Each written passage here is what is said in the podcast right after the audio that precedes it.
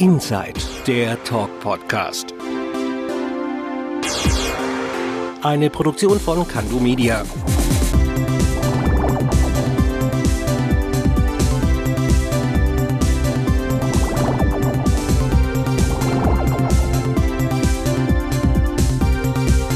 Und hier ist er, der Bo.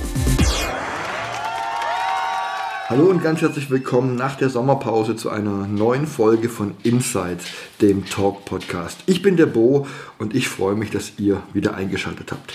Ja Leute, heute sprechen wir unter anderem mal über das Thema Glück. Jeder von uns empfindet Glück anders. Für die einen ist es ein guter Job, Geld oder gesellschaftlicher Status.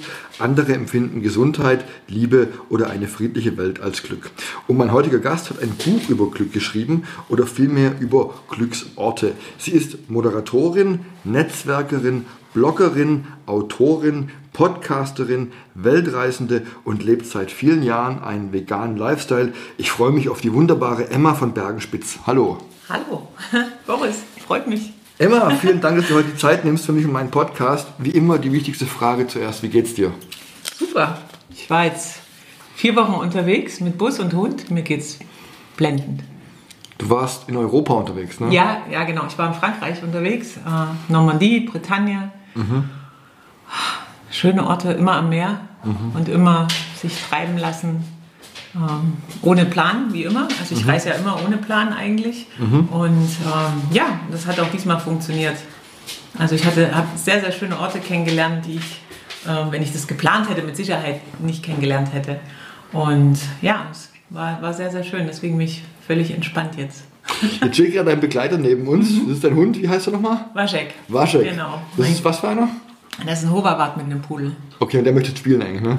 Der würde jetzt gerne mit seinem Schweinchen hier spielen, aber darf er nicht.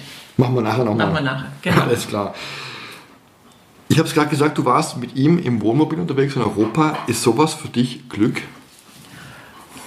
Also unterwegs sein zu dürfen, das ist für mich Glück.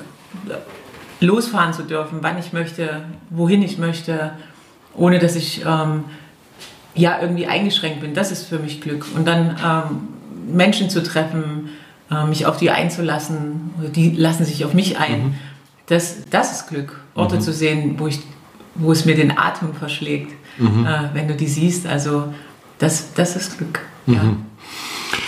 Ich habe es gerade in der Anmoderation erzählt, was du alles beruflich machst. Sind dir deine beruflichen Tätigkeiten auch wichtig, um glücklich zu sein? Ja, absolut. Also ich mache tatsächlich nur Dinge, die ich möchte. Also das ist für mich, also ich finde das ein sehr großes Privileg und ich habe lange gekämpft darum, dass das so ist. Und ähm, alles, alle Dinge, die ich tue, ob ich jetzt ein Buch schreibe, ob ich coache, ob ich an der Uni lehre, ob ich ähm, was blogge oder was moderiere, ich mache wirklich nur Sachen, wo ich sage, da A, stehe ich dahinter und äh, B, habe ich da irgendwie ein Glücksgefühl. Und sonst ähm, muss ich das überdenken, wenn das nicht mehr so ist. Und dann schaffe ich das wieder ab. Das ist echt ein Luxus, sowas zu machen. Ja, ich glaube schon, dass es ein Luxus ist. Ähm, aber das, das ist jetzt, das ist mir auch nicht so, zu, also so zugefallen, sondern es ist wirklich, ich habe das mir erarbeitet. Also ähm, da steckt schon so ein bisschen Konzept dahinter und ja, ich, ich bin auch viel, viel kreativer und produktiver, wenn ich, wenn ich die Sache lieb, also lieber mache. Oder wenn ich sage, okay, da, da brenne ich dafür. Oder da gebe ich auch alles. Da kann ich auch 20 Stunden arbeiten äh, oder was auch immer. Also das, das stört mich dann gar nicht. Da habe ich dann gar keine Begrenzung. Hauptsache, es, es befriedigt mich. Und am Ende des Tages muss ich natürlich auch Geld verdienen. Ist ja logisch. Das müssen ja alle. Und das spielt auch eine Rolle, auch wenn immer die Leute sagen, ja, Geld ist nicht so wichtig. Doch, für mich ist es auch wichtig, dass Klar. ich da auch ordentlich bezahlt werde dafür. Aber ich mache auch sehr viele Sachen, wo es vielleicht jetzt im kleineren Budgetbereich was ist, oder wenn Menschen sagen, hier, ich habe nur das und das Budget, ich stelle mir aber das und das vor, das mache ich natürlich auch. Oder wenn ich Menschen coache, die jetzt nicht so viel Geld haben, dann äh, habe ich dann natürlich auch andere Sätze und das mache ich auch gerne. Das macht mich auch glücklich. Okay, das ist schön, ja. Du hast gerade gesagt, du coachst Menschen, du bist Journalistin auch, du schreibst Bücher. Als was würdest du dich bezeichnen? Das ist eine gute Frage. Ähm, da muss ich kurz nochmal nachdenken. Denk nach. Ähm, also ich, ich, ich glaube, man kann mich nicht in so in eine Schublade äh, stecken. Also ich bin jetzt nicht so ein klassischer Stereotyp, wo man sagt, das ist jetzt die Journalistin, das ist die Moderatorin oder das ist. Ich behaupte aber, alle Sachen, die ich mache, passen irgendwie zusammen. Es hat alles was mit, mit Kommunikation, mit äh, Netzwerken, mit sich mit Menschen beschäftigen zu tun. Also ich weiß nicht, ob es dafür einen Namen gibt. Ich weiß auch gar nicht, ob man dafür einen Namen braucht. Ähm, oder ob man einfach sagen kann, ja, ich habe diese vier, fünf Bereiche und die greifen für mich alle irgendwie ineinander, ineinander über. Ich finde jetzt keinen Bereich aus dem, was ich mache, der so äh, davon schwebt und sagt, das ist jetzt so was ganz anderes, sondern es hat immer alles auch äh, mit, mit Menschen und äh, mit Sprache und mit Weiterentwicklung und sowas zu tun. Ich finde, das, das passt irgendwie auch zusammen. Aber ich könnte jetzt tatsächlich nicht so ein Wort sagen. Äh, weiß ich nicht. Aber du hast jetzt gerade das äh, Wort Netzwerken in den Mund genommen. Du bist Netzwerkerin oder Networkerin. Was kann man sich darunter genau vorstellen? Ja, also das ist jetzt auch so ein Begriff, da sagt ja jeder, äh, er ist Netzwerker oder so. Was ich, was ich gerne mag, und dann nennt man das wahrscheinlich Netzwerken, ist Menschen zusammenzubringen. Also A, interessieren mich Leute, mich interessieren Menschen, die Geschichten dahinter, ähm, was die so mitbringen und was die so tun. Also nicht so, was die der vordergründige Schein, sondern wirklich so ins Tiefe gehen und ähm, was die Leute bewegt, das interessiert mich sehr. Und was ich auch mag, ist eben zu sagen, ich habe hier Kompetenzen und die würde ich gern weitergeben oder die würde ich gern äh, jemand anders zur Verfügung stellen. Oder ich, ich sage, ich kenne hier einen tollen Fotografen und da weiß ich, dass irgendjemand gerade einen Fotografen sucht, dann verbinde ich die. Dann sage ich nicht, oh nee, das ist mein Fotograf und den gebe ich jetzt nicht her, sondern ich versuche die Leute ähm, zusammenzubringen. Und dann entsteht immer was richtig Gutes.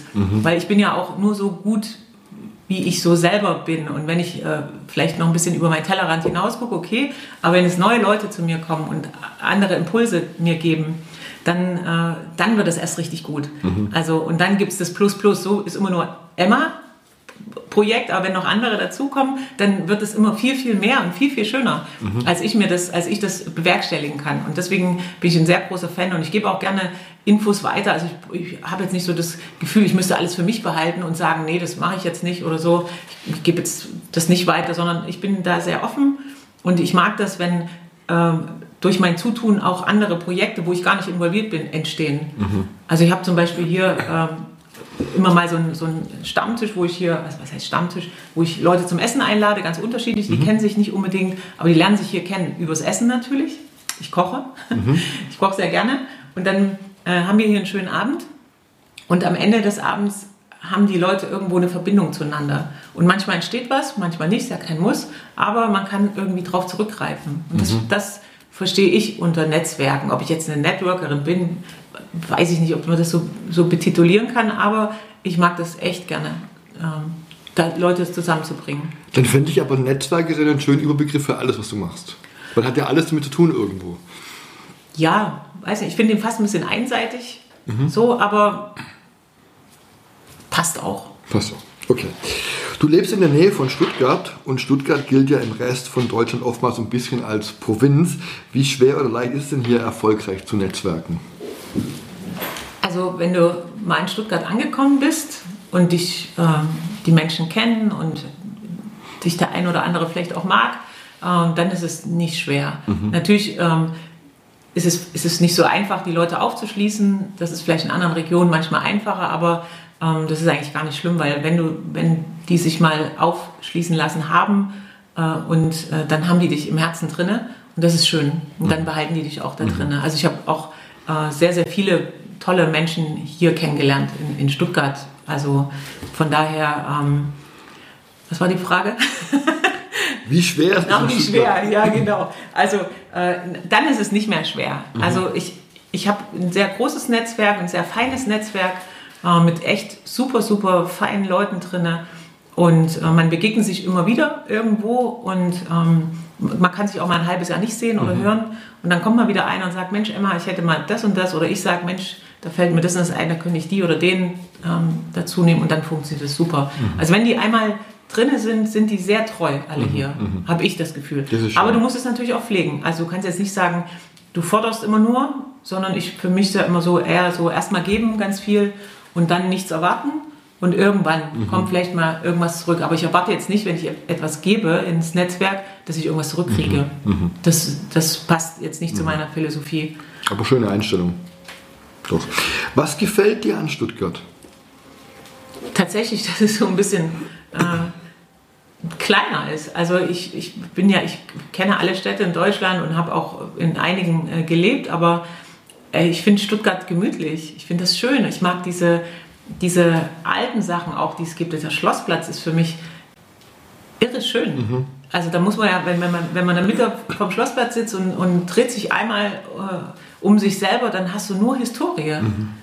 Und das, das finde ich so schön. Also es gefällt mir. Und klar, äh, ich sag mal, Königsstraße brauchen wir nicht drüber reden.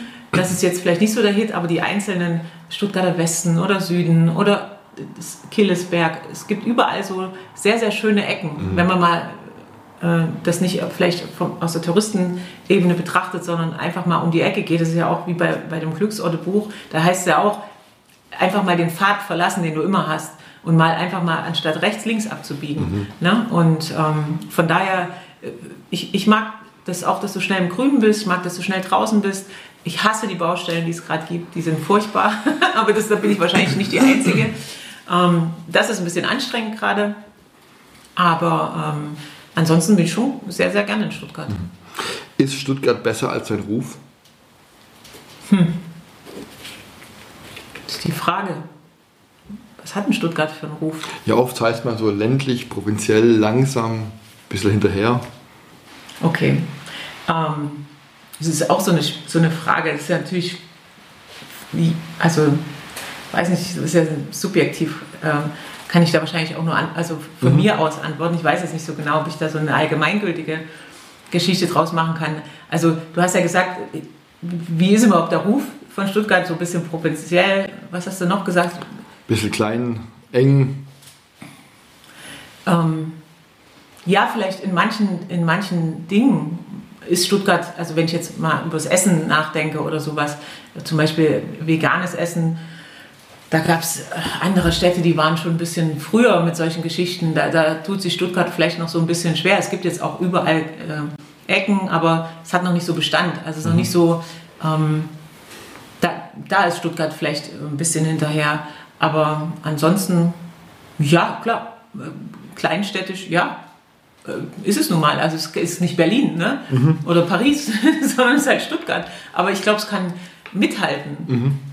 Wenn es seinen Charme behält. Also Stuttgart hat ja für mich hat Stuttgart auch Charme, was natürlich ähm, jetzt mit den ganzen Umbauten und den Baustellen und den neuen Sachen muss man halt gucken, ob es den Charme behält. Also ähm, das wird sich zeigen. Dann muss man mir die Frage vielleicht nochmal in zehn Jahren stellen. Okay, machen wir. Treffen wir uns in zehn Jahren ja. nochmal. Aber ist in Stuttgart ein Ort, an dem man glücklich sein kann? Klar. Ja. Auf jeden Fall, okay, also, gut. Da brauche ich gar nicht viel sagen. Ja, okay. ist es auf jeden Fall. Du hast es gerade schon angesprochen, du hast ein Buch geschrieben, das heißt Glücksorte in Stuttgart. Darin präsentierst du 80 glücksumsonnte Orte in der Schwabenmetropole. Wie kam es zu dem Buch? Ähm, ich bin gerade von meiner Weltreise zurückgekommen. Ähm, also ich war ein Jahr auf Weltreise und kam gerade wieder und war irgendwie in so einer kleinen depressiven Missstimmung, weil ich wieder hier war und das nicht fassen konnte, dass ich jetzt wieder hier bin und sich nichts verändert hat und ich war so ein Jahr raus und hab, mein Kopf war riesig groß und die Eindrücke und alles, was wir da erlebt haben. Ähm, und dann kam ich wieder her und hatte echte Probleme, mich wieder einzugliedern. Mhm. So ein bisschen, mich wieder zu finden. Was möchte ich denn jetzt hier überhaupt machen? Weil das Jahr war so, so unglaublich. Und, ähm, und dann kam ein Verlag.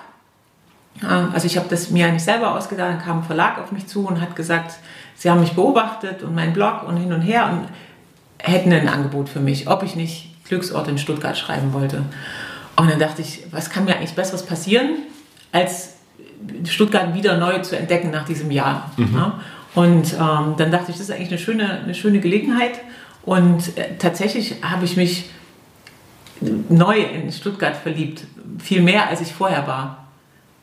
Also es hat sich vieles für mich auch geändert durch dieses Buch, mhm. weil ich einfach ähm, auch anders an die Sache rangegangen bin und überlegt habe, wie kannst du für andere Menschen, nicht nur für mich, Orte finden, die glücklich machen. Was muss denn so ein Ort überhaupt haben, äh, um dich glücklich zu machen? Und dann äh, war das eine, eine riesen super schöne Aufgabe, die ich da hatte. Und ja, und es hat mir so geholfen, wieder anzukommen hier. Mhm. Schön. Verrat doch mal vielleicht ein, zwei so Glücksorte, die im Buch vorkommen. Also, das habe ich wahrscheinlich schon tausendmal erzählt, aber mein Lieblingsglücksort ist ähm, das Lapidarium. Ähm, das ist immer noch, also es, das gibt es ja auch schon ewig, aber das ist immer noch so versteckt und das kennen sehr, sehr viele Leute immer noch nicht. Einschließlich mir, ich kann es ja. auch nicht. Und ähm, das ist aber so ein magischer Ort in der Stadt, der so, so ein stiller Ort, so ein, so ein Frei, wie so ein Freilichtmuseum, wo du dich auf den Rasen setzen kannst, wo Skulpturen sind und alte Tore und ähm, einfach das magisch schön. Und da sitzt du da und da sind sehr wenig Leute immer drin. Der hat auch nur, ähm, ich glaube, zwei oder drei Tage auf die Woche. Jetzt, glaube ich, drei Tage im Sommer, Mittwoch, Samstag und Sonntag. Und äh, ja, und das, das ist einfach wunder- wunderschön. Da gibt es auch manchmal Lesungen oder ähm, irgendwelche Konzerte da drin. Und das ist, für mich ist das so ein toller Ort. Das, das haben viele Städte nicht. So, ein, so ein Lapidarium, wo wirklich auch so alte Sachen und Geschichte auch da ist. Und äh, wo du da durchspazieren kannst, dich überall hinsetzen kannst und da einfach äh, äh, verweilen kannst. Und das ist, das ist für mich der, der Ort, wo eigentlich jeder mal sein sollte in Stuttgart. Und wenn du dich da einlässt auf diesen Ort, wie übrigens auf alle Orte, die da drin sind, dann ähm, passiert auch was. Also das habe ich auch, ja auch gemacht. Ich hatte ja nicht nur 80 Orte, ich hatte ja, weiß ich, 350 Orte, wo ich überall äh, hingegangen bin und geguckt habe, was macht das mit mir. Also so habe ich die Orte ausgesucht. Auch, auch dank meines Netzwerkes. Ich habe ja damals einen großen Aufruf gemacht in, ins Netzwerk und habe gesagt, ich habe dieses Buch.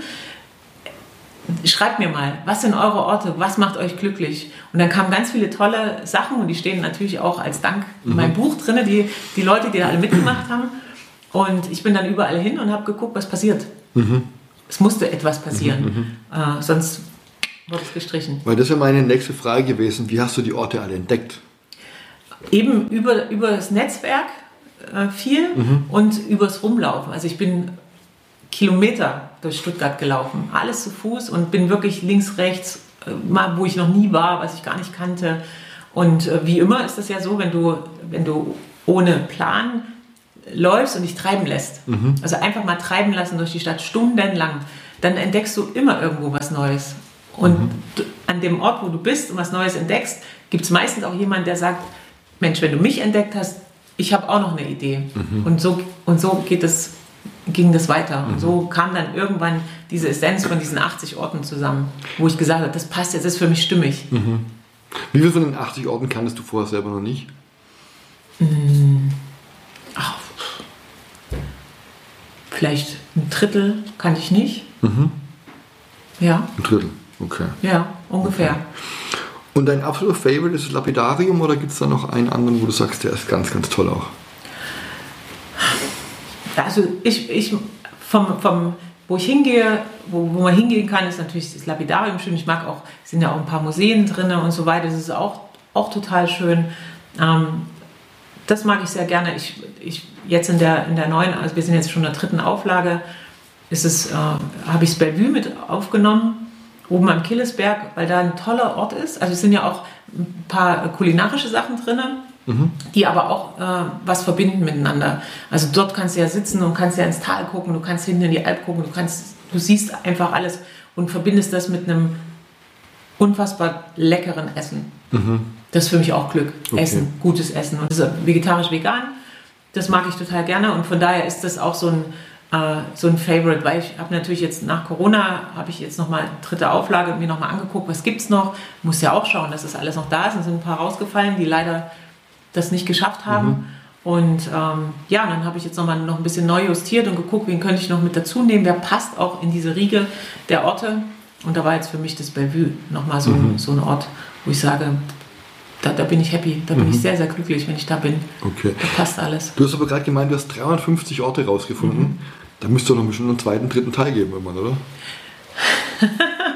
Ja, du könntest das natürlich äh, ewig ähm, weiterspinnen, aber für mich ist das so, ähm, ich, es gab ja dann noch mehrere Sachen und Anfragen über Stuttgart. Für mich war das dann, ich habe jetzt die Glücksorte gemacht, ich möchte nichts weiter um die 85. Auflage von irgendwas zu machen. Okay. Das, das war für mich so ein, das Buch, das hat mir Spaß gemacht, das war wunder, wunderschön, aber ich könnte jetzt nicht sagen, ich mache noch ein Band 3, 4, 5, 6, dann ist das irgendwann, dann ist der Zauber auch, für mich jedenfalls, Okay. vorbei. Wir haben noch mal ein Quiz gemacht, das war super schön. Äh, Das gibt es noch, das hat, das hat mir gut gefallen. Und dann gibt es noch eine Zusammenfassung für, für Deutschland, wo zwei Tage in irgendeiner Stadt. Mhm. Und das habe ich für Stuttgart gemacht und das war nochmal schön. Aber dann ist auch gut. Also nicht noch, äh, noch irgendwie mehr dazu, das brauche ich nicht. Okay. Wir haben es gerade schon angesprochen, du bist beruflich sehr breit aufgestellt. Unter anderem betreibst du auch einen eigenen Blog namens Stuttgart Diary. Was passiert auf dem Blog? Da stelle ich halt auch, äh, so wie in dem Buch, Menschen vor, die was bewegen in Stuttgart. Also äh, Leute, die irgendwie coole Geschichten machen, tolle Projekte haben, äh, die stelle ich da vor. Aber auch natürlich so Orte, die es gibt oder Veranstaltungen, die mich bewegen, sowas kommt da. Und dann auch Restaurants und so weiter sind da auch äh, mit dabei. Ein ganz tolles Projekt, was du hier machst als Moderatorin, ist deine Eventreihe äh, Kulturbar. In der Spielbank ja. in Stuttgart im New Grace im SI-Zentrum. Da talkst du mir vor Publikum mit spannenden Menschen. Erzähl mal, wie kam es dazu? Ach, das war auch so eine, das sind auch so Zufälle, wie, also ich bin immer so durch Zufall an solche Geschichten gekommen. Ich habe ähm, den Jesse Bar Talk gemacht, ähm, das war vor Corona, ähm, im, im Jazzhotel. Und, ähm, und ja, da die, das, die Reihe lief auch nur ein, zwei Mal, dann kam Corona leider. Und äh, dann kam irgendwie äh, das SI ins Spiel und die haben gesagt, ja, wir möchten da gerne sowas machen und ähm, wir haben alle Leute schon da, aber es fehlt uns Moderation. Und dann gab es einen Moderator, das hat nicht so gut funktioniert. Und, ähm, und dann bin ich über den Künstlerdienst, ähm, über Martin Vogt, der hat mich da weiterempfohlen, weil wir sehr, auch sehr viel zusammenarbeiten und sehr schöne Sachen machen und es auch ein voll feiner Mensch ist. Also, und ähm, der auch so ein Netzwerker ist. Der hat mich da mal mit hochgenommen und dann saßen wir zusammen alle äh, zu viert oder zu fünft und dann haben die Köpfe geraucht und dann sind wir auseinandergegangen und haben gesagt, wow, das machen wir, Kulturbar. Und dann waren plötzlich alle zusammen. Und es ist ein ganz, ganz feines Team, ganz tolle Leute, mit denen ich das da machen darf. Das ist ja ein Riesenglück. Also man muss sich mal vorstellen, da sagt äh, die Spielbank, okay, wir, wir fördern so ein Projekt. Das kostet ja auch Geld und die Leute, die wir einladen, brauchen natürlich auch eine Gage und so weiter. Ne? Und ich, du warst ja auch schon, schon ein paar Mal da, du weißt ja auch, dass da immer was abgeht und dass es Stimmung ist und die Leute dann so ein bisschen auch verzaubert sind und das ist ja auch so der, der Anreiz von dieser Geschichte. Und, und dafür bin ich voll dankbar, dass das möglich ist, dass da jemand dahinter steht, der sagt, wir glauben an das Projekt. Und wir sind ja noch klein, wir haben jetzt die achte oder neunte Kulturbar gehabt. Jetzt haben wir Sommerpause und jetzt geht es ja im September, Oktober wieder los. Bis zu Weihnachten haben wir noch drei, vier Kulturbars. Und das entwickelt sich und wir werden immer, wir, wir, wir entwickeln uns zusammen immer ein bisschen mehr und werden immer ein bisschen professioneller und immer ein bisschen cooler. Und jetzt kommen schon äh, Leute, die sagen, wir möchten gern bei euch auftreten in der Kulturbar. Okay. Und da denke ich, ich, ich wäre verrückt, das ist cool. Also das ist richtig was, was auch, was mich total glücklich macht. Und äh, was sich eben so entwickelt, weil jemand an dich glaubt. Und das zeigt mir wieder, wie schön das ist, dass, Mensch, dass es Menschen gibt, die sagen, wir könnten uns mit dir das vorstellen. Mit mir. Äh, pff, Das ist Ja, toll. das ist schön. Ja. Kannst du mal ein paar Namen nennen, wer noch geplant ist von deinen Gästen, wer da jetzt kommen könnte? Oder kann, oder Nee, das kommt? kann ich noch nicht, weil okay. jetzt, wir sind gerade in Verhandlungen. Also Okay. äh, sieht man aber dann auf äh, kulturbar-stuttgart.de auf der Seite, da werden wir dann, sobald wir alles ähm, in Tüten haben, aber ich kann eins verraten, es werden super, super tolle Gäste und es wird sehr, sehr spannend. Ich verlinke auch mal die Seite dann im, äh, in den Shownotes. Ach, das wäre nett. Ja, genau. Verlinkt mal und da kann man immer alles sehen und da gibt es auch tolle, also wer sich vielleicht noch nicht traut, da mal hinzukommen oder wer denkt, das ist irgendwie spießig oder irgendwas, der soll sich einfach die Videos angucken. Wir haben dann ein ganz tolles Team, was ähm, auch Videos macht während der Veranstaltung und wir hatten ja die letzte Wahl, die äh, Soul Diamonds und boah, da kriegst du, krieg ich jetzt noch Gänsehaut, wenn ich das, wenn ich das Video sehe und die Bilder sehe. Das war eine Riesenparty, das war so schön. Äh, Und das ist ja auch so im kleinen Rahmen. Das ist ja nicht so, dass da 500 oder 1000 Leute kommen. Da kommen 100 Leute, die alle Lust haben auf diesen Abend. Und da, da also gerade die, die letzte Show, da passiert einfach so, da passieren magische Sachen. Und, Schön. und das ist das Schöne. Das stimmt, ja. Was wir auch noch ansprechen müssen, ist dein Podcast. Hast du ja auch, ne? Mhm. Der da heißt Rosen, äh, Rosinenpicker und Erbsenzähler. Den moderierst du zusammen mit Anja Kalischke-Bäuerle. Worum geht's denn da bei euch? Genau, also wir haben uns mal Gedanken gemacht, ähm, dass wir den Leuten gerne eine Plattform bieten möchten, wo kann ich denn in Stuttgart gute Sachen einkaufen oder in der Umgebung, also mhm. im, im, Großgebiet. Und äh, weil das kam einfach auch aus der Idee, dass ich mich immer am Anfang auch schwer getan habe, gute Sachen zu kaufen. Jetzt bin ich natürlich schon ein bisschen länger, beschäftige ich mich damit. Aber wenn sich Menschen nicht beschäftigen mit, ähm, mit dem Thema, dann tun die sich natürlich schwer zu sagen, wo kann ich das kaufen. Klar, ich kann auf den Markt gehen, aber es gibt noch viele andere. Mhm. Es gibt viele kleine Bauern, es gibt tolle Metzgereien um uns drumherum, wo ich sage, da, wenn ich jetzt ein gutes Fleisch haben möchte oder ne, und, und das soll so eine, das ist eigentlich, war die Idee, denen eine Plattform zu bieten und zu sagen, Rosinenpicker und Erbsenzähler, äh, die, wir picken uns die, das Beste aus, das ist die Anja, die pickt die Rosinen und ich bin der Erbsenzähler, die guckt, dass das alles auch äh, richtig ist und, und funktioniert und, ähm, und ja, da haben wir natürlich irre viel Spaß. Ist, ist noch so ein, ist ein Projekt von uns beiden. Also das heißt, da, da, das ist überhaupt nicht, noch nicht monetär irgendwie mhm. in irgendeine Richtung. Ähm, da stecken wir irre viel Zeit und Herzblut rein. Und zwischen uns und Anja ist ja auch, äh, die hat auch ein riesen Repertoire, hat, ist beschäftigt und ich auch. Und, äh, aber trotzdem ist das, das muss irgendwann mal äh, auch irgendwie in die in, in, in größere Bahn laufen. Aber äh, das steckt jetzt noch in Kinderschuhen, aber es ist total mhm. schön. Und was da natürlich auch wieder kommt, ist, wir haben so viele nette Kontakte. Ja, wir haben tolle Menschen, die da äh, auf dieser Plattform sind und äh, tolle Ideen. Und jetzt haben wir langsam auch so ein paar Partner dazu, die sagen, da möchten wir mit dazukommen und wir entwickeln das weiter. Also das ist jetzt was, was jetzt noch klein ist, mhm. aber was im nächsten Jahr auf alle Fälle wachsen mhm. darf. Mhm. Okay. Wo kann man euch hören? Ähm, auf allen gängigen also überall, also Apple, Spotify, alles, überall, genau. Da gibt es auch dann, also wenn man auf äh, Rosinenpicker Erbsenzähler Seite geht, äh, vielleicht kannst du das, wenn du möchtest, das gerne auch verlinken. Ich verlinke alles. Dann äh, ich, äh, kommt man auf die Seite mhm. Podcast und man kann uns mit allen okay. Äh, Dingen hören. Wir sind überall. In dem Podcast wird ja auch das Thema Veganismus angesprochen. Mhm. Du bist Veganerin, ich glaube seit 2014. 15. 15, ja. Okay. Mhm. Ja. Wie hat es bei dir angefangen? Also angefangen hat es, weil meine Tochter gesagt hat, sie will jetzt vegan essen. Mhm. Und da war die natürlich noch jünger. Und dann habe ich gesagt, okay, interessant. Also ich wir haben schon sehr viel vegetarisch gegessen, aber es gab natürlich bei uns auch mal ein Fleisch mhm. oder so. Aber ich bin jetzt auch nicht so ein Fleischesser gewesen, schon von Kind an nicht. Und, ähm, und dann habe ich gesagt, okay, dann machen wir das und probieren das mal. Und ich hatte keine Ahnung. Ich hatte überhaupt keine Ahnung, wie das funktioniert, was das ist, was ich essen kann, was ich nicht essen kann. Und 2015, 16, da gab es ja auch noch nichts hier. Also in Asien, in Australien, überall äh, war das da schon viel weiter mhm. verbreitet. Aber hier hast du im Restaurant einfach einen ollen Salat gekriegt, mhm. wenn du gesagt hast, du möchtest was Veganes. Das war ein bisschen traurig. Und ich dachte so, boah, da kann sein, du verhungerst. und dann haben wir uns aber also Hilfe geholt von, äh, es gab Deliciously Ella ähm, aus äh, England, äh, eine tolle Frau, die hat angefangen, mit der in Büchern sind wir sozusagen so groß geworden in diesem veganen Bereich. Ähm, und dann hat es auch eine Weile gedauert. Ich habe natürlich Ewigkeiten in, in, Supermärkten gestanden und geguckt, was kann ich kaufen, was nicht. Habe alles gelesen. Also das wollte dann auch keiner mehr so richtig mit mir einkaufen mhm. gehen. und weil ich dann, ich, wir essen auch zuckerfrei, soweit wie es geht. Mhm. Das heißt, es kommt ja noch erschwerend hinzu, dass ich auch immer noch geguckt habe, ist da irgendwo Zucker drin. Mhm. Also es geht nicht um natürlichen Zucker, sondern eben um, um weißen Zucker oder braunen Zucker, also einfach raffinierten Zucker. Raffinierten Zucker. Oder äh, auch alle Zuckeraustauschstoffe, die lehne mhm. ich auch ab, das möchte ich auch nicht haben. Also auch kein Süßstoff und sowas? Nein, gar nicht. Okay, okay. Also auch nicht irgendwelchen Blütenzucker oder irgend okay. sowas. Das, ich möchte es einfach gar nicht. Wie süßt du dann?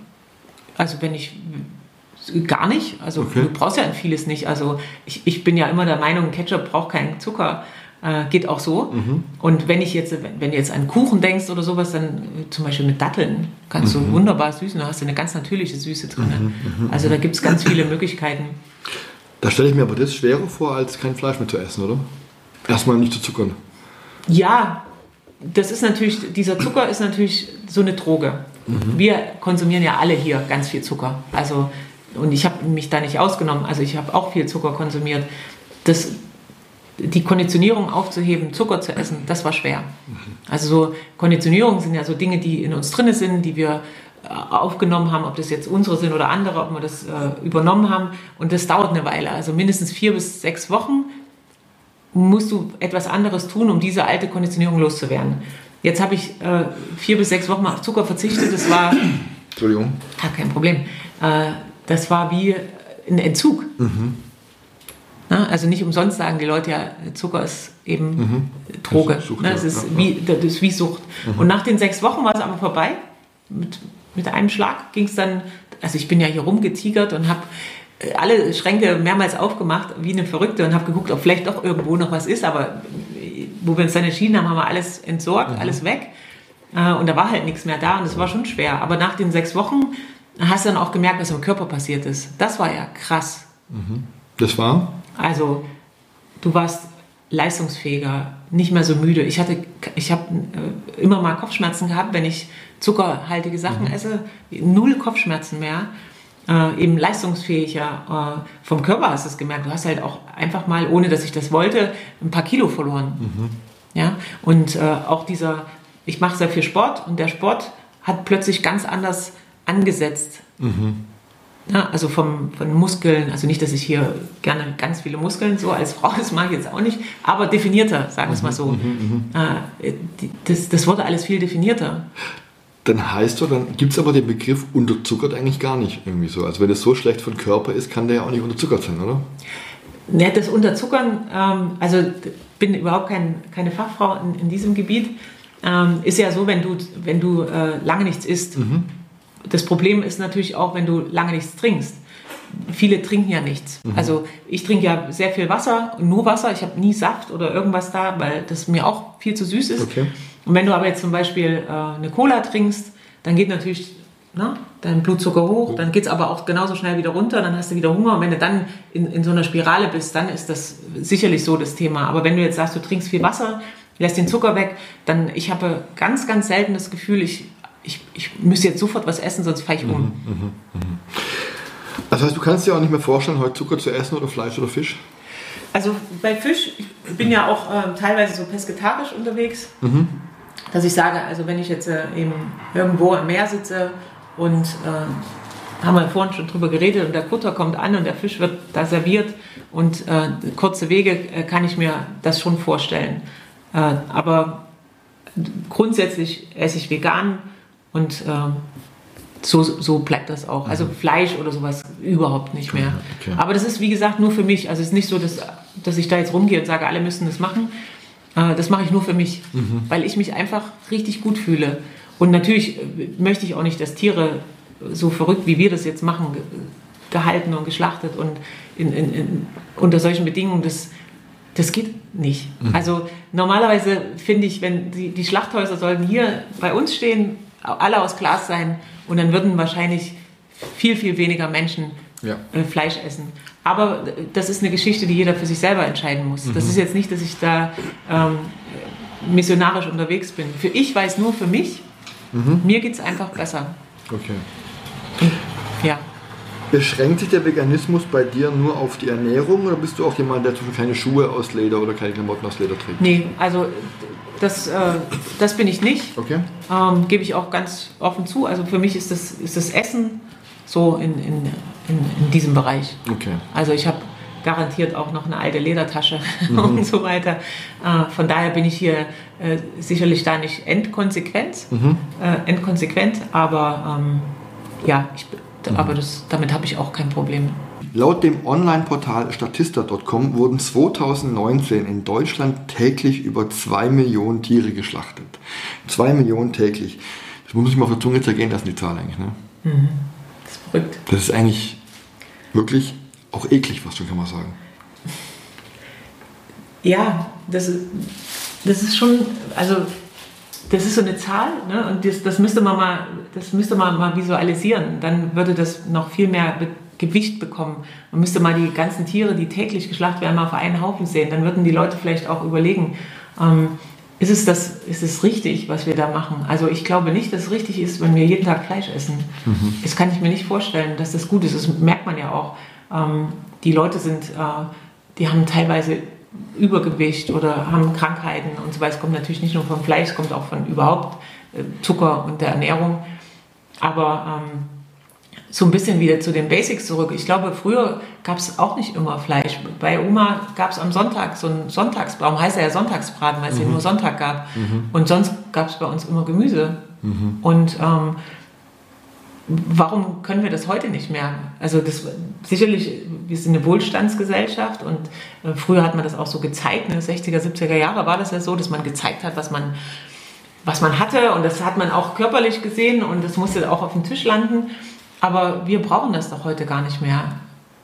Wir könnten, wir können viel, viel besser mit dem ganzen Wissen. Wir, wir haben ja alles Wissen da. Wir wissen alles. Es ist die Forschung, wir, wir, wir haben äh, wissenschaftliche Dinge, die wir, die wir belegt haben, die wir nachlesen können. Wir wissen eigentlich alles, aber wir setzen nichts um. Mhm.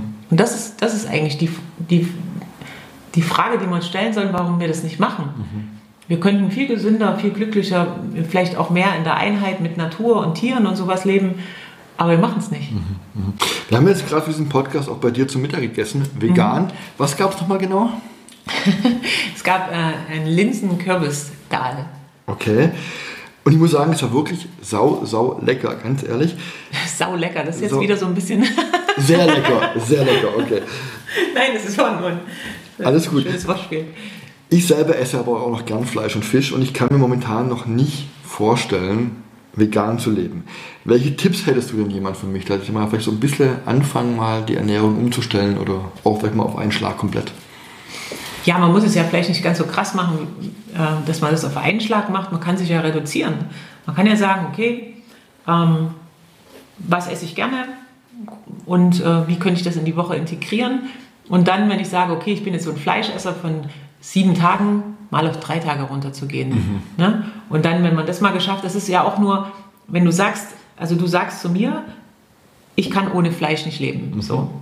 Das ist ja völliger Quatsch. Wir können alle ohne alles leben. Also das, das, mhm. das ist ja nur so, eine, so, ein, so ein sich verstecken hinter so einer Floskel. Ja. Natürlich können wir ohne Fleisch leben. Wenn du das willst, kannst du das. Mhm. Aber da, das ist in deinem Kopf noch nicht angekommen, dass das eigentlich gut wäre. Also du, vielleicht weißt du auch noch nicht so genau, warum du das Fleisch jetzt weglassen sollst. Dein Arzt wüsste das vielleicht schon eher. Mhm. Der würde, also nicht deiner insgesamt, der Arzt würde, dir, würde den Leuten vielleicht raten, esst weniger Wurst, esst weniger Fleisch bewegt euch mehr, isst weniger Zucker, sowas.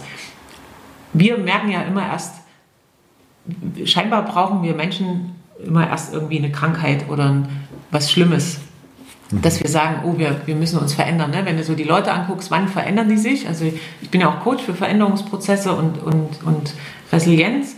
Und da ist immer, wann fängst du an, dich zu verändern, wenn du irgendeine Krise hast? Mhm. So, mhm. ohne Krise merken wir es nicht. Mhm. Ne? Und äh, da wird man krank oder äh, stimmen, was weiß ich, irgendwelche Werte nicht und dann fängst du an nachzudenken oder man hat einen Krebs oder was auch immer. Ähm, und dann fangen wir an nachzudenken. Also entweder ich sage, ich möchte das nicht mehr essen, weil ich mir, weil mir meine Gesundheit wichtig ist. Ne? Mhm. Dann hast du überhaupt kein Problem damit. Dann machst du das nicht mehr. Ne, dann machst du wieder, stellst du diese Konditionierung Fleisch, Fleisch, Fleisch, stellst mhm. du ab, indem du äh, dich in einem Monat oder in sechs Wochen oder in zwei Monaten, je nachdem, wie lange du brauchst, ein bisschen reduzierst und dann ähm, wirst du das nicht vermissen. Mhm. mhm. Also ich, du, das muss jetzt nicht jeder ganz krass von heute auf morgen das machen, geht natürlich auch, ne, weil manche sagen, also ich kann jetzt nicht so das langsam ausschleichen lassen mhm. wie Zucker, den konnte ich nicht ausschleichen lassen. Da mhm. habe ich von heute auf morgen Bam gemacht und dann war das Ende. Ich stelle mir aber krass vor. Ja, also. vielleicht ist das auch krass, aber das ist, das ist nicht schlimm. Mhm.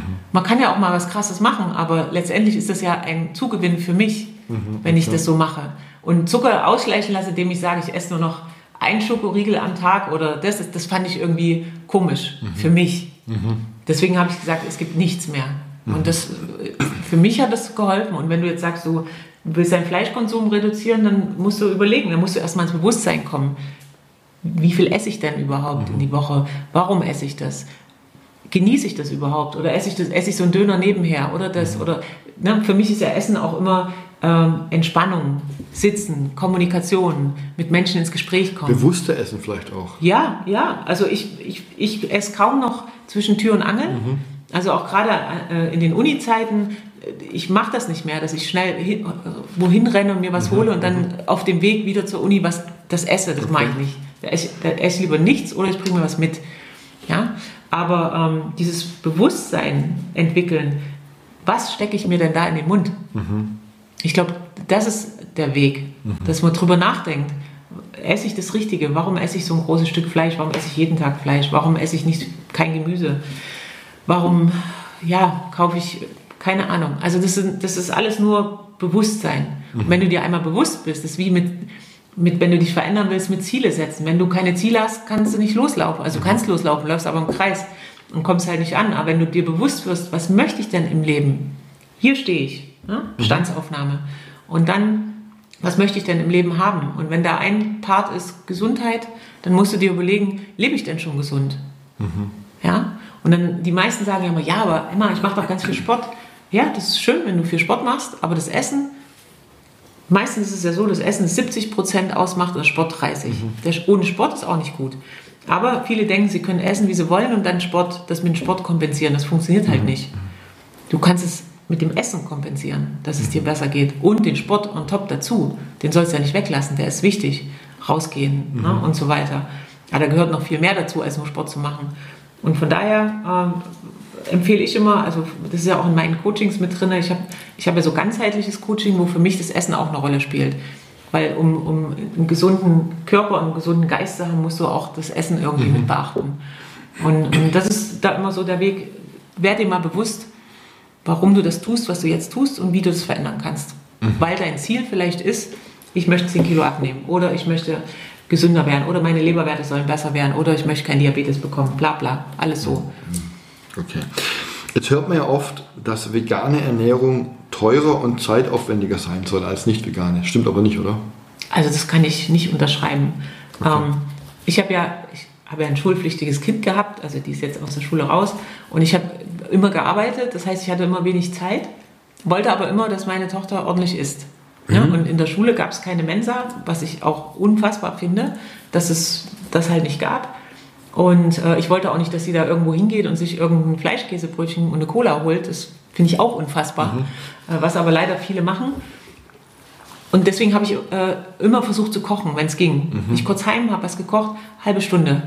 Ich koche nicht länger als eine halbe Stunde. Das, was wir heute gegessen haben, das hat vielleicht also eine halbe Stunde, aber da brauche ich nicht dazu. Ich habe Linsen, ich habe Kürbis, ich mache mein Curry selber, ich tue das in den Wok rein, dann, dann köchelt das vor sich hin, dann muss ich ja nicht mal da sein, dann kann ich noch arbeiten im Büro. Mhm, mhm. Einen Salat, den mache ich frisch äh, und ein bisschen Tofu gebraten. Das dauert nicht länger als eine halbe Stunde. Mhm. Die Leute denken immer, du brauchst ewig Zeit. Brauchst du nicht. Mhm. Das ist aber auch eine Gewöhnungssache. Also am Anfang war ich natürlich auch langsamer. Es hat sich natürlich gesteigert, weil ich, weil ich eben auch nicht so viel Zeit hatte, aber ich habe das genossen, diese halbe Stunde. Das ist für mich auch wie so eine kleine Auszeit. Also ich kann nicht bestätigen, nochmal auf deine Frage zurückzukommen, dass es mehr Zeit äh, kostet.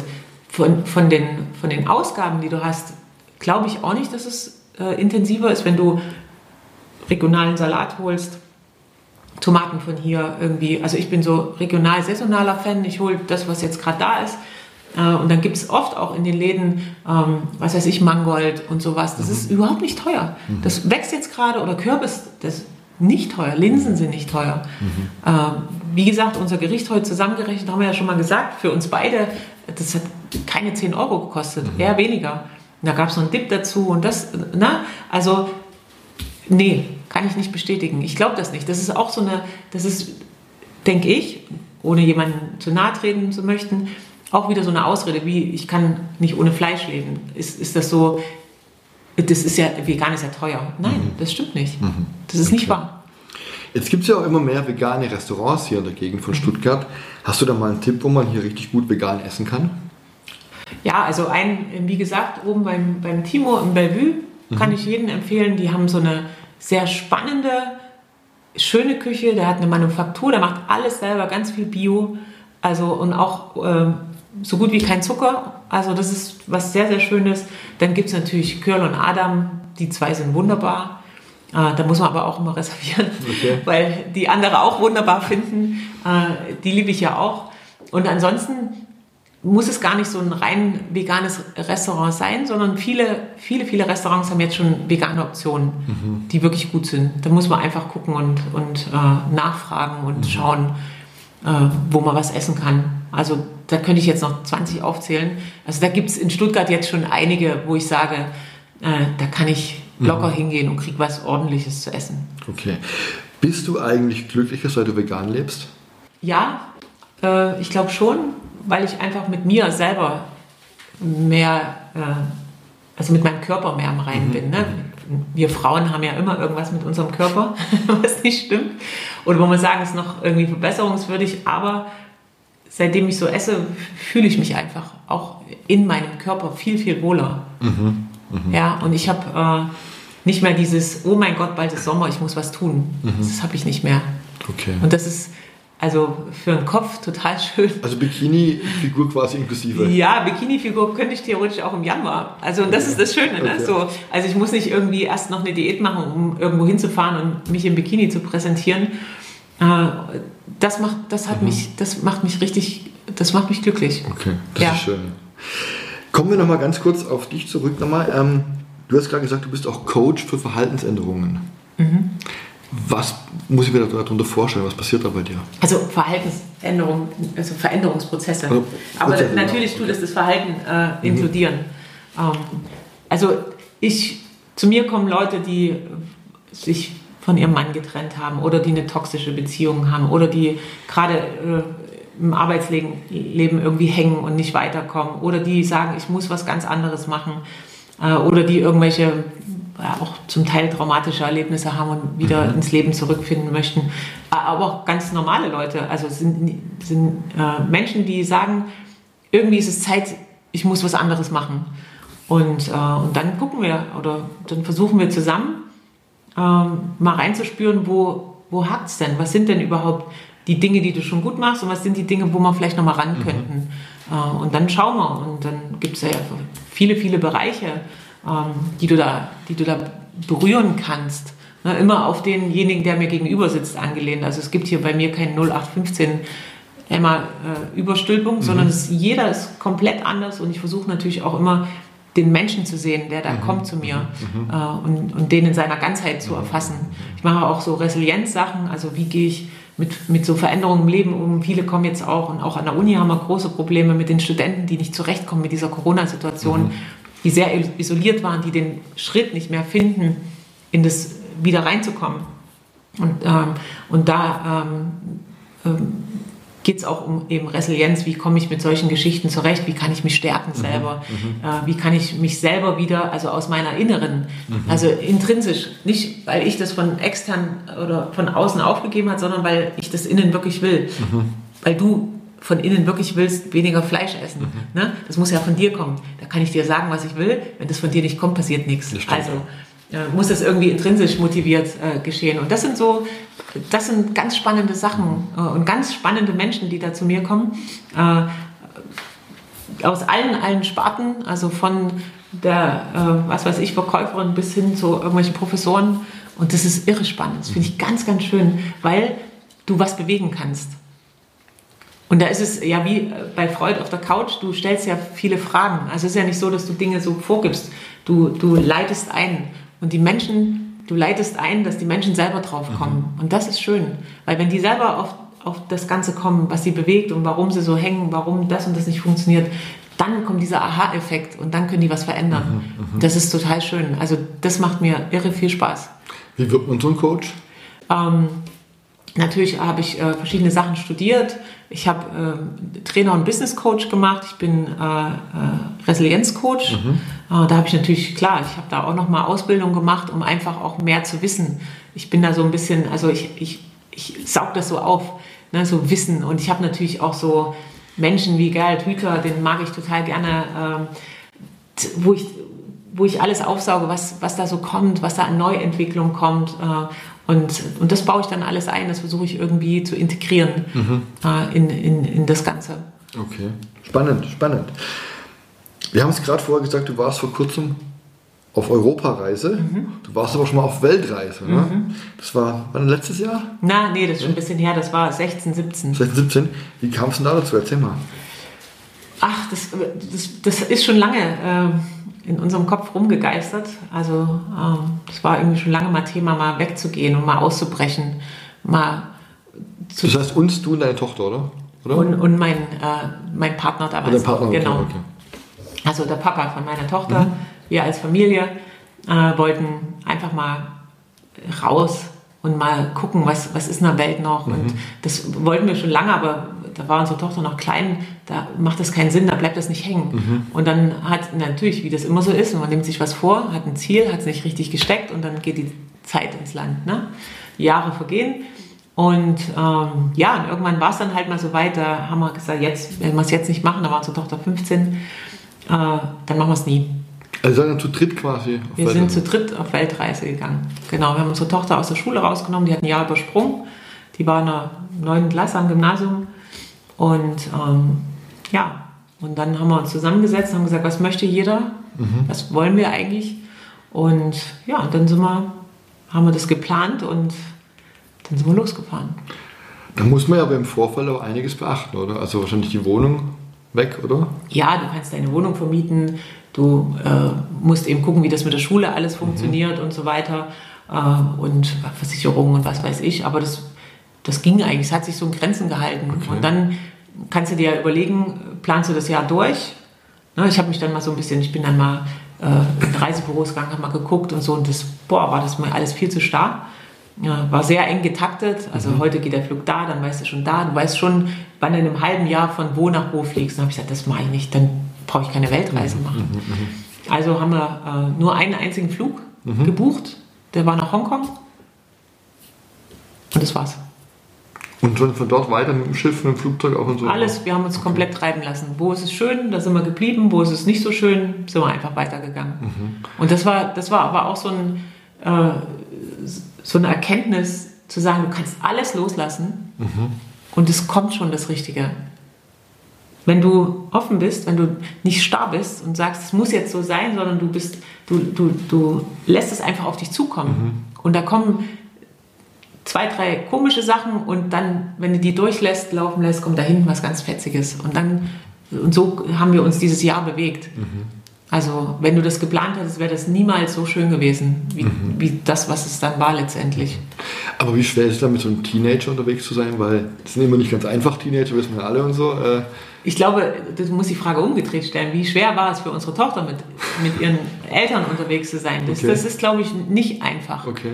äh, so, du bist ja dann von deinen Freunden isoliert ähm, und äh, ja, ich glaube, für sie war es schwieriger und, und sich auf uns auch einzulassen und sich auch ähm, uns auch mal zu sehen in so verletzlichen Situationen. Für uns war die Situation ja auch neu. Ne? Also hier bist du safe, da kennst du alle Abläufe, da bist du Eltern, da kannst du ne, äh, Dinge vorgeben. Und dort waren wir, war alles Neuland für uns alle drei. Und äh, deswegen sind wir auch gleichberechtigt gereist. Also jeder konnte sagen, was er möchte, wie, was, wo. Und also unsere Tochter hat ganz viel beigetragen dazu, dass die Reise richtig gut wurde. Die hatte tolle Ideen, die hat äh, in Insta und Co. schöne Sachen gefunden, tolle Restaurants auf der ganzen Welt, wo wir hin sind und wo sie gesagt hat, wenn wir in äh, äh, Australien sind, dann muss ich unbedingt mal ins Speedos Café. Hier? Okay. was ist das? War eine Bloggerin und so weiter und irgendwann saßen wir dort. Das war unglaublich. Okay. Das war wunder wunderschön. Also von daher Chapeau an unsere Tochter, dass die das mit uns ausgehalten hat. Eher so, ja, ja. Okay. Was war so für dich das Highlight der, der Weltreise? Ich weiß gar nicht, ob ähm, das, haben, das fragen nur viele. Was war, was war der schönste Ort? Irgendwie waren alle Orte schöner, äh, alle Orte schön. Wir waren äh, in, in, in China, wir waren in Thailand, wir waren in Australien, wir waren auf den Fidschis, wir waren im Oman, wir waren, also wir haben eigentlich, das, das Weltreise klingt so, es war eine Halbweltreise, Okay. also die USA und sowas haben wir nicht gemacht, ja, weil dafür einfach auch die Zeit nicht reicht. Also man denkt ja, man, ja, hast so viel Zeit, aber schon wenn du in Australien vier Monate bist, dann, äh, ne, da- du musst Ja, ja, auch, ich, ich wollte ja auch nicht, ich wollte ja keine Länder abhaken. Das wollte ich nicht. Ich wollte gerne das Land kennenlernen, ich wollte die Menschen kennenlernen, ich wollte dort wohnen, wo die Leute auch wohnen. Ne? Nicht im Hotel, sondern irgendwie in, in einer Wohnung, in einem Haus, da wo Leute um mich drum herum wohnen, die da heimisch sind. Und das kannst du nicht machen, wenn du überall nur mal eine Woche anklopfst. Das geht nicht. Deswegen äh, haben wir auch nur die halbe Welt gesehen und davon auch nur ein Bruchteil. Äh, in vielen Ländern waren wir auch schon, aber ähm, ja, Zeit, das Thema Zeit lassen und äh, irgendwie Dinge aufsaugen in sich, das war mir ganz wichtig. Und dann auch in jedem Land äh, so ein Thema dem zu geben. Also Australien haben wir dann Surfen gelernt, in, ähm, äh, in, in äh, Bali haben wir äh, Kochkurse gemacht, haben wir balinesisch gekocht. In, in Thailand haben wir, waren wir in so einer Elefantenkehrstation und haben dort so kleine Babyelefanten betreut. Also es war, gab überall so ein Thema, wo wir gesagt haben, das machen wir Cool. in, in, an diesen Orten. Und so haben wir uns da lang gehangelt. Und es war überall schön. Überall war schön, wo du dich eingelassen hast. Weil du dann wie immer, auch wie jetzt, wo ich vier Wochen unterwegs war in Frankreich, du hast Menschen getroffen. Die waren super. Wir haben so tolle Leute getroffen. Und ja, von daher kann ich, kann ich nicht sagen, das war jetzt der schönste Ort. Okay. Jetzt wart ihr ein Jahr unterwegs, hast du gesagt? Ist ja trotzdem eine lange Zeit auch irgendwo. Wie schwer war es denn, da wieder in deinen Job reinzukommen oder in deine Jobs? Ja, das war in der Tat äh, nicht so einfach, aber auch im Vorfeld. Also ich habe mir im Vorfeld viele Gedanken gemacht. Ähm, da ich ja sozusagen freiberuflich bin und alle meine Sachen als Freelancer mache, ähm, war ich, hatte ich schon Angst. Ich hatte wirklich Angst. Okay. Weil ich dachte, okay, jetzt hast du dir sowas aufgebaut und dann gehst du ein ganzes Jahr weg. Dann bist du ja komplett draußen. Und ähm, hätte ich gewusst, was im Nachgang passiert, hätte ich mir natürlich nicht so viele Gedanken gemacht, weil, wie immer, du lässt was los und es kommt was Neues. Und es ist so, so, so viel besser geworden. Alles, was danach kam. Natürlich, meine ganzen Hochschulen und Unis, die haben mich auch wieder genommen. Die haben gesagt, es ist toll, wenn jemand rausgeht und, und, und das mit rüberbringt. Und für unsere Stände ist das super. Und äh, das habe ich alles, ich habe alles wieder bekommen. Ich habe nichts verloren, echt gar nichts. Und habe aber äh, nochmal 50 Prozent dazugekriegt. Das ist toll. Und das war für mich so eine Erkenntnis, wo ich dachte, okay, da Emma, jetzt kannst du mal draus lernen. Ne? Ähm, lass Dinge los. Darum, das hat mir am Anfang gesagt, ich mache nur Sachen, die mir gefallen. Und ich habe auch keine Angst, Dinge gehen zu lassen. Ja, ich, ich lasse ständig Dinge gehen. Wenn ich sage, okay, irgendwo der Job, das stresst mich oder das ist mir zu viel oder das ist nicht das, wo ich wirklich Herzblut habe, dann lasse ich den gehen. Ohne Angst, natürlich, wir Freelancer sind ja immer so, wir müssen ja auch Geld verdienen. Ja, du klar. musst, hast eine Wohnung, du hast alles, was du bezahlen musst, deine Kosten. Das ist immer noch so, da bin ich auch noch so ein bisschen immer getriggert von dieser, dass das alles passt. Und das ist für mich auch wichtig. Ich brauche diese, ähm, dieses Wissen, es läuft. Ja, Geldsorgen, damit kann ich nicht gut umgehen. Ähm, das, ähm, das, da, da muss ich mir immer eine Basic schaffen, Okay. dass alles gut ist. Aber ich weiß, ähm, ich habe dieses Vertrauen, ich kriege immer irgendwas. Immer. Und das ist was ganz, ganz Schönes. Ach ja. Jetzt hast du viele Menschen getroffen in verschiedenen Ländern. Leben denn die Menschen in anderen Ländern glücklicher als wir hier in Deutschland? Also in manchen schon, ja. Okay. Also ähm, ja, die leben einfacher durch diese Einfachheit. Also gerade wenn du jetzt äh, in Thailand bist oder auf Bali, klar, Armut und so weiter, das will ich jetzt gar nicht be- beschönigen oder so. Aber ähm, die sind zufriedener mit so kleinen Sachen. Und das sind wir nicht. Wir brauchen immer viel, ein Auto und ein Statussymbol und sowas. Und das, das habe ich auch gelernt, zu sagen, okay, was brauchst du denn wirklich? All das brauche ich ja nicht, diese Statussymbole, um, um irgendwer zu sein. Also ich muss nicht die, teuerste, die teuersten Schuhe und das größte Auto und das brauche ich alles nicht, um ich selber zu sein. Also wenn mich jemand nur wegen meiner Uhr oder wegen meinem Auto mag, ist ja auch irgendwas nicht richtig. Und von daher ähm, versuche ich auch, das mitzunehmen von den Menschen, zu sagen, ich wäre viel minim- minimalistischer. Ich reduziere mich in allen Dingen, äh, die, ich, die ich so tue. Und das ist eine, da da macht sich eine unglaubliche Bereicherung breit, wenn du dich reduzierst, wenn du sagst, okay, du brauchst nicht mehr so viel in allen Bereichen.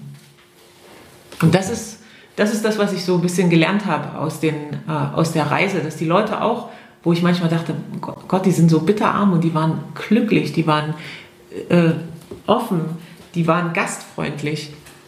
Die haben mit dir ihr Essen geteilt, wo die trotzdem wenig hatten und so weiter. Und das ist sowas, wo ich sage, da können wir noch viel von lernen. Ähm, nicht, dass wir alle arm sein müssen, das, das will ich gar nicht. Jeder soll das Innere Einstellung. ja, es geht um die- den inneren Reichtum eigentlich eher. Und da haben wir alle ganz viel in uns, aber wir äh, vertrauen dem nicht ganz. Wir vertrauen nicht dem, dass das reicht, was wir innen schon mitbringen, sondern wir brauchen dieses Außen, um uns gut zu fühlen. Und wenn du das mal ablegst, irgendwann wirst du merken, was für ein Schatz in jedem von uns steckt. Sehr schön. Abschließend die Frage, was braucht es jetzt für dich, um wirklich glücklich zu sein? All das, was wir gerade besprochen haben. Mhm. Äh, natürlich, ich äh, merke ja auch, ich bin ja auch viel alleine unterwegs, wie jetzt in Frankreich war ich ja wirklich nur mit Hund und Bus unterwegs. Ähm, ich brauche Menschen. Mhm. Ich brauche Menschen, gute Gespräche, einen guten Wein, tolles Essen. Ähm, das, das ist das, was ich brauche und so eine, so eine gewisse Sicherheit. Ich habe Menschen um mich herum, die mich mögen. Das ist das, was ich brauche. Ähm, und dann bin ich auch, dann bin ich auch glücklich. Und natürlich klar, meine Familie und so weiter. Aber ähm, ja, auch, dass ich hier ähm, auch aufstehe, was mich auch glücklich macht, klar ist, dass ich hier aufstehe und wir keinen Krieg haben zum Beispiel. Mhm. Dass wir hier, ich kann ums Feld mit meinem Hund laufen, ohne dass ich irgendwie in Gefahr bin. Mhm. Das ist auch was, was wir ja. viel zu wenig wertschätzen. Erst wenn es dann weg ist, äh, dann äh, wird uns das bewusst, aber das sollten wir auch ähm, immer mal äh, in unser Bewusstsein mit, mit reinbringen, dass es uns gut geht, auch wenn wir natürlich hier auch schimpfen und aber das vielleicht auf hohem Niveau und manches auch nicht so läuft, wie es eigentlich laufen sollte und auch noch viele Defizite gibt. Aber ähm, ich glaube, für, für einen selber kannst du hier sehr, sehr glücklich leben. Also ich bin hier, ich bin glücklich. Ich habe nicht nur glückliche Tage, nicht, dass ich hier den ganzen Tag lächelnd durch die Gegend tanze. Habe ich auch nicht. Ich habe auch schlechte Tage. Aber ich weiß, wie ich da wieder rauskomme und ich weiß, was ich habe, was ich für Anker habe, mhm. die mich da rausholen auch. Sehr schön. Emma, das war's für heute. Ich sage vielen Dank. Echt, das war's schon. Dass du mir und Jetzt habe ich die Zeit gesprengt, oder? Nein, alles super. Vielen Dank, dass du mir und den Zuhörern so ein bisschen was über dich und dein Leben und über Glück erzählt hast. Ich wünsche dir auf jeden Fall alles Gute für die Zukunft, weiterhin viel Erfolg mit deinem Schaffen. Wir kennen uns jetzt auch schon einige Zeit mhm. und ich mag es immer, wenn wir uns irgendwo auf irgendwelchen Events treffen, das menschelt immer so. Und das, das mag ich, das brauche ich ganz arg. Das sind dann meine kleinen Glücksmomente. Ach, das ist aber schön. Ja. Und ich möchte auch diese Podcast-Folge gerne mit einem Zitat der US-amerikanischen Schriftstellerin Pearl S. Bug beenden. Die Dame hat mal gesagt, viele Menschen versäumen das kleine Glück, während sie das große vergebens warten. Ich finde, das trifft ganz gut, oder? Ja, das ist schön. Du kannst sowieso nicht aufs Glück warten. Also du, wenn du dir heute sagst, ich will jetzt glücklich sein, das funktioniert ja nicht. Ja. Sondern das, das, und da hat sie ja auch recht, dieses kleine Glück sehen. Glück ist ja nicht kein Dauerzustand. Glück ist jetzt hier, wenn wir zusammensitzen, Glück ist, wenn du mit deiner Mama zusammen bist, Glück ist, wenn ich mit einem Hund in Frankreich an einem schönen Strand sitze. Das sind so Glücksmomente. Und das ist ja nicht immer. Mhm. Ne? Und wenn wir aber sagen, okay, wir erkennen diese kleinen Glücksmomente am Tag, in der Woche, im Monat, im Jahr, da, was denkst du, was da zusammenkommt? Ja, also ja, Finde okay. ich gut. Ja, und wenn euch das Thema Glück oder Glücksorte weitergehend interessiert, liebe Zuhörer, dann lest mal das Buch von der Emma. Ich verlinke es in den Show Notes dieser Folge. Da habe ich euch auch noch mehrere Links gesetzt zu dem, was Emma macht, zu ihrem Podcast, zu allen anderen Sachen. Schaut da mal rein. Und wenn euch die heutige Folge gefallen hat, dann abonniert mich gerne und hinterlasst ein Like und eine Bewertung bei Apple, Spotify oder wo auch immer sonst ihr diesen Podcast hört. Ich sage bis zum nächsten Mal, passt auf euch auf, haltet durch, bleibt gesund und wie immer hat mein Gast das letzte Wort. Oh, ich habe das letzte Wort, das ist schön. oh, was soll ich sagen? Ja, äh, mich hat es natürlich sehr gefreut und wenn ich das letzte Wort nach außen äh, an deine äh, zahlreichen Hörer richten darf, dann äh, vielleicht werdet äh, bewusster mit allem, was ihr tut, mit euch selber und äh, geht offen auf die Leute zu. Und ähm, lasst euch auch mal überraschen und plant nicht alles so voraus, sondern lasst auch mal die Dinge laufen. Und ähm, ja, ich bin sicher, es kommt immer, immer was ganz, ganz Schönes zurück.